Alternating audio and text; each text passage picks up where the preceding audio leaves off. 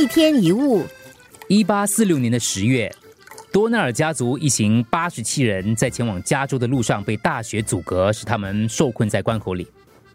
四十天过后，有一半的人陆续死于饥饿跟疾病。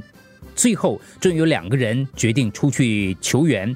他们在徒步可达的距离当中，很快就到达另一个村庄，并且带回一个救援团队，使其他幸存者得以获救。很多人很好奇，为什么在面临饥饿跟死亡的状态下，他们等了四十天才决定放弃那个地方？为什么之前没有人愿意冒险出去求救呢？原因很简单，他们不愿意放弃身边的财产。他们曾经试图把马车跟财物拖出去，结果搞得精疲力尽，徒劳无功，只好作罢。就这样，任由大雪围困在关口，直到耗尽所有的食物跟供给，才决定出去找人。想想看，我们是否也一样，常常陷入这种窘境？由于害怕失去既有的社会地位、收入、漂亮的办公室，还有握在手中的权利。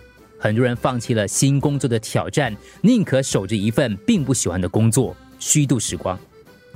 由于害怕失去拥有的一切，害怕失去熟悉的关系，很多人不愿意冒险，担心突破，不敢离开那种一成不变的生活。绝大多数人在面对改变与否的时候，几乎都会陷入挣扎、害怕、矛盾跟恐惧。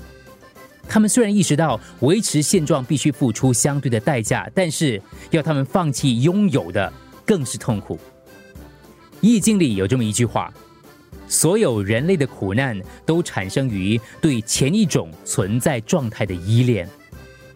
当你的生命越是往前走，你就累积更多的包袱跟负担，就那些财产、名位、习惯、人际关系应该做的、必须做的，他们不断的增加。于是你更加依恋熟悉的这一切，舍不得放下。这就是为什么很多人宁可留在熟悉的地狱，也不愿意走进陌生的天堂。为什么很多人把自己困在无形的牢笼里，却无法走出生命当中的关口？就像一个在母体里拒绝出生的婴儿，害怕失去会让你失去更多，恐惧未来会让你失去未来。一天一物。